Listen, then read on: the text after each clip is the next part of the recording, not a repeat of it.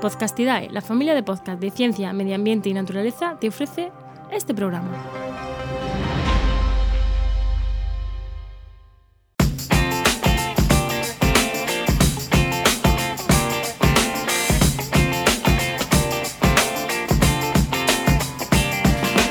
Esto es Vendrán lluvias suaves, el podcast sobre sostenibilidad y gestión empresarial de Paula Baldón. No, no te has equivocado de programa. Bienvenido o bienvenida a los especiales de verano de Vendrán lluvias suaves.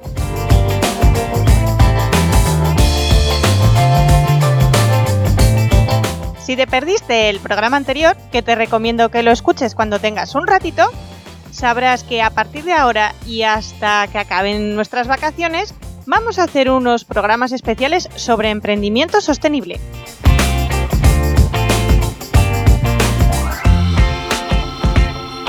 La idea de estos programas es que seas capaz de poquito a poco, haciendo algunos ejercicios que te recomendaré desde aquí, ir diseñando un poquito ese modelo de negocio que tengas en tu cabeza o trabajar pues aquellos aspectos de sostenibilidad que creas que fallan en la empresa en la que estás trabajando o en la que ya llevas un tiempo dándole vueltas.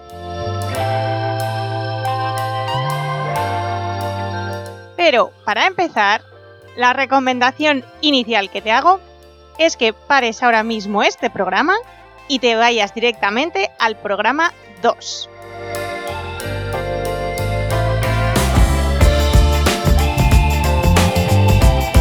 ¿Que ¿Por qué te lo cuento? Básicamente porque ese primer programa te va a servir, por un lado, para identificar tus puntos fuertes como empresaria, emprendedora o emprendedor, también para detectar qué cosas se te dan mejor, qué cosas te interesan más y hacerte una idea del potencial que puedas tener tú como persona a la hora de desarrollar tu idea de negocio.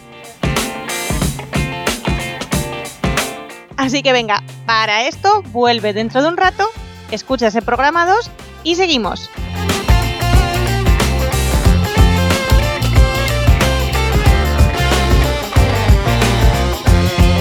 ¿Ya estás de vuelta? Genial. Pues te cuento un poco qué es lo que vamos a hacer hoy o de qué vamos a hablar. La idea de, estos, de este curso, porque básicamente es como una especie de curso de verano, es trabajar un poquito qué hacemos, cómo lo hacemos y qué proyecto tenemos de forma que sea sostenible. Así que en este primer programa, especial de verano, lo que vamos a ver es qué hacemos.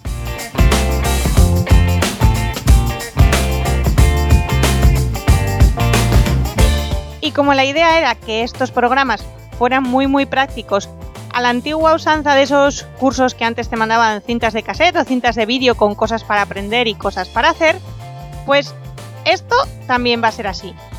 ¿Qué es lo que vas a hacer hoy? O espero que hagas hoy o mañana, cuando tengas un ratito. Es lo primero, primero, primero, hacer un mapa, un mapa mental, un mapa de procesos sobre cómo funciona tu negocio. Que sí, que si no estás emprendiendo ni lo tienes claro, también lo puedes hacer de la empresa en la que estás trabajando si quieres que al final de todo esto, si consideras que puedes aportar algo en la empresa a nivel de sostenibilidad, pues a lo mejor aquí te salen unas cuantas ideas.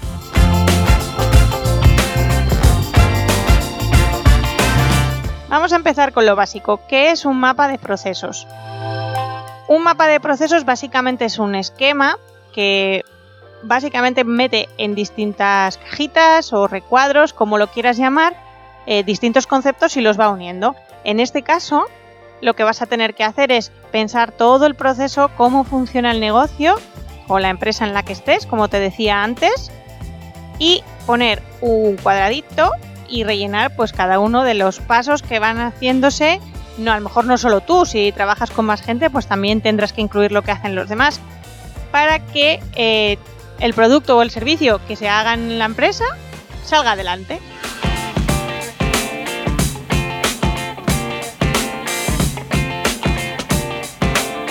Te voy a poner un ejemplo con mi caso personal. Yo que me dedico a la consultoría medioambiental y a la estrategia sostenible, pues mi proceso a rasgos generales, porque siempre va a haber muchos matices y también te pasará a ti, suele ser un trabajo comercial que para hacer ese trabajo comercial implica hacer varios pasos previos, como investigar primero empresas, conseguir contactos, eh, luego hacer primeras llamadas, en función de esas primeras llamadas emails o a veces al revés, habrá que ir viéndolo. Una vez que tengo, vamos a imaginar que va todo perfecto, entonces consigo una reunión con la empresa que me interesa trabajar. El siguiente paso de conseguir esa reunión es ir a la reunión. Puede que antes, en mi caso, tenga que preparar documentación o cosas previas, dependerá de lo hablado o pactado antes de esta. Y en función de, cómo sea la cosa, iré para allá, nos reuniremos, o, o, a distancia, que también puede ser, nos reuniremos, hablaremos, de ahí probablemente salga una solicitud de presupuesto. De esa solicitud de presupuesto implica redactar la oferta, prepararla, hacer todos los números, cábalas y malabares que implica hacer una, una oferta a veces. De ahí el siguiente paso es enviar, luego lo reciben, me responden, feedback, etcétera, y luego ya los pasos, dependiendo del proyecto, que vayan sucediéndose para poder hacer bien ese trabajo.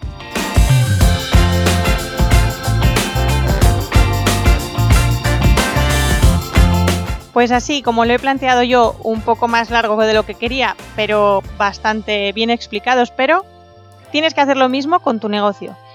Te voy a dejar en las notas de programa eh, algunas herramientas que te pueden ser muy útiles para hacer estos mapas de proceso. Yo lo haría estilo eh, mapa mental.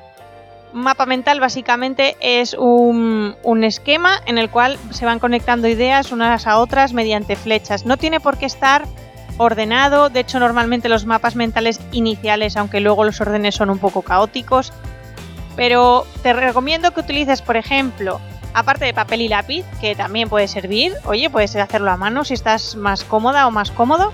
Te recomiendo que utilices herramientas del estilo MindMeister, que te dejaré el enlace, o Lucidchart. De hecho, en el enlace que te voy a dejar de Lucidchart tienes una explicación maravillosa de qué es un mapa mental y cómo se hace, así que si no lo tienes muy claro, empieza por ahí.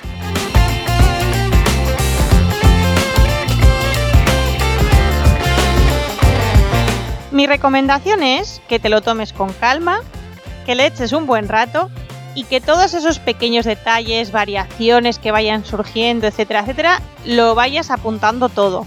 Todas esas modalidades, todas esas formas de atender al cliente, posibles formas de recibirlos, bueno, todo lo que se te ocurra que os suceda en el negocio, adelante, lo apuntas y lo vas colocando medianamente como puedas en ese mapa.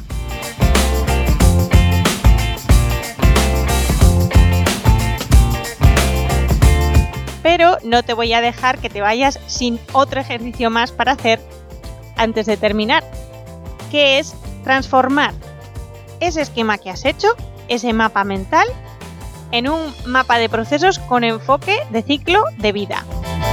¿Qué, ¿Qué, es el ciclo de vida? Lo he explicado en un montón de programas. Mejor y con más detalle quizá en el programa 5, que hablo de análisis de ciclo de vida. Que si quieres parar aquí e irte al programa 5, adelante. De todas formas, si no tienes ganas o no tienes tiempo, te lo comento rápidamente.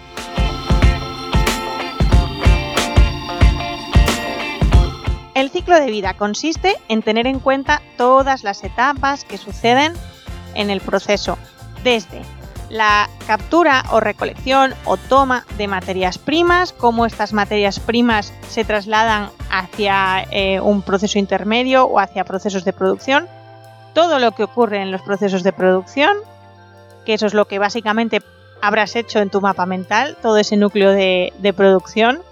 Luego, cómo se distribuye o cómo se transporta hacia intermediarios o cliente final, dependiendo del proceso.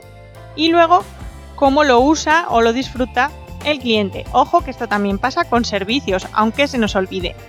Y una vez que ya al cliente ya no le es útil, ya no le interesa, mm, ya ha acabado su vida útil el producto, ¿qué pasa con él? Si acaba en vertederos, si se tira, si queda almacenado en la nube forever and ever, lo que sea. Eso es contemplar todo el ciclo de vida. Pues, ¿qué vas a tener que hacer una vez que tengas tu mapa mental? Coger eso y ordenarlo, organizarlo de forma que tenga en cuenta todas estas fases. Para ayudarte un poco a que veas cómo va el esquema, también te voy a dejar un enlace de una plantilla que utilizamos en, Viral para precisamente definir esto, ¿no? Y hacer mapas de procesos con enfoque de ciclo de vida. Puedes usar ese mapa, esa plantilla o utilizar lo que ya has estado trabajando hasta ahora, lo que te apetezca. La idea es que simplemente tengas organizada la información.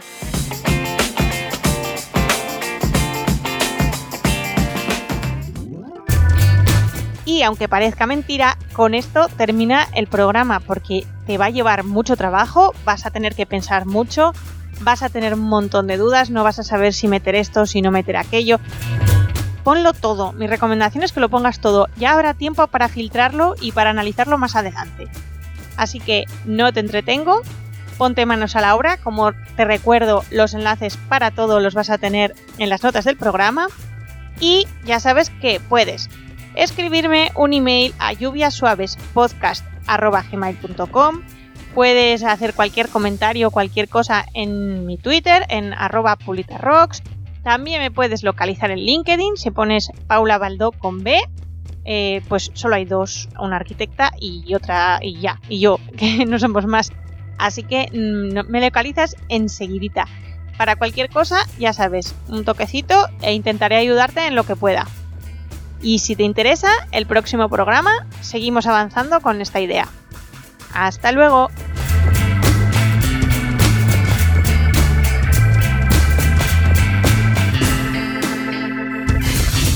¿Y qué nos traerán las próximas lluvias suaves? En el próximo programa vamos a hablar de clientes, de grupos de interés y cómo afectan a nuestro negocio y sobre todo cómo identificarlos para poder detectar sus necesidades o sus requisitos. Y disfruta del verano.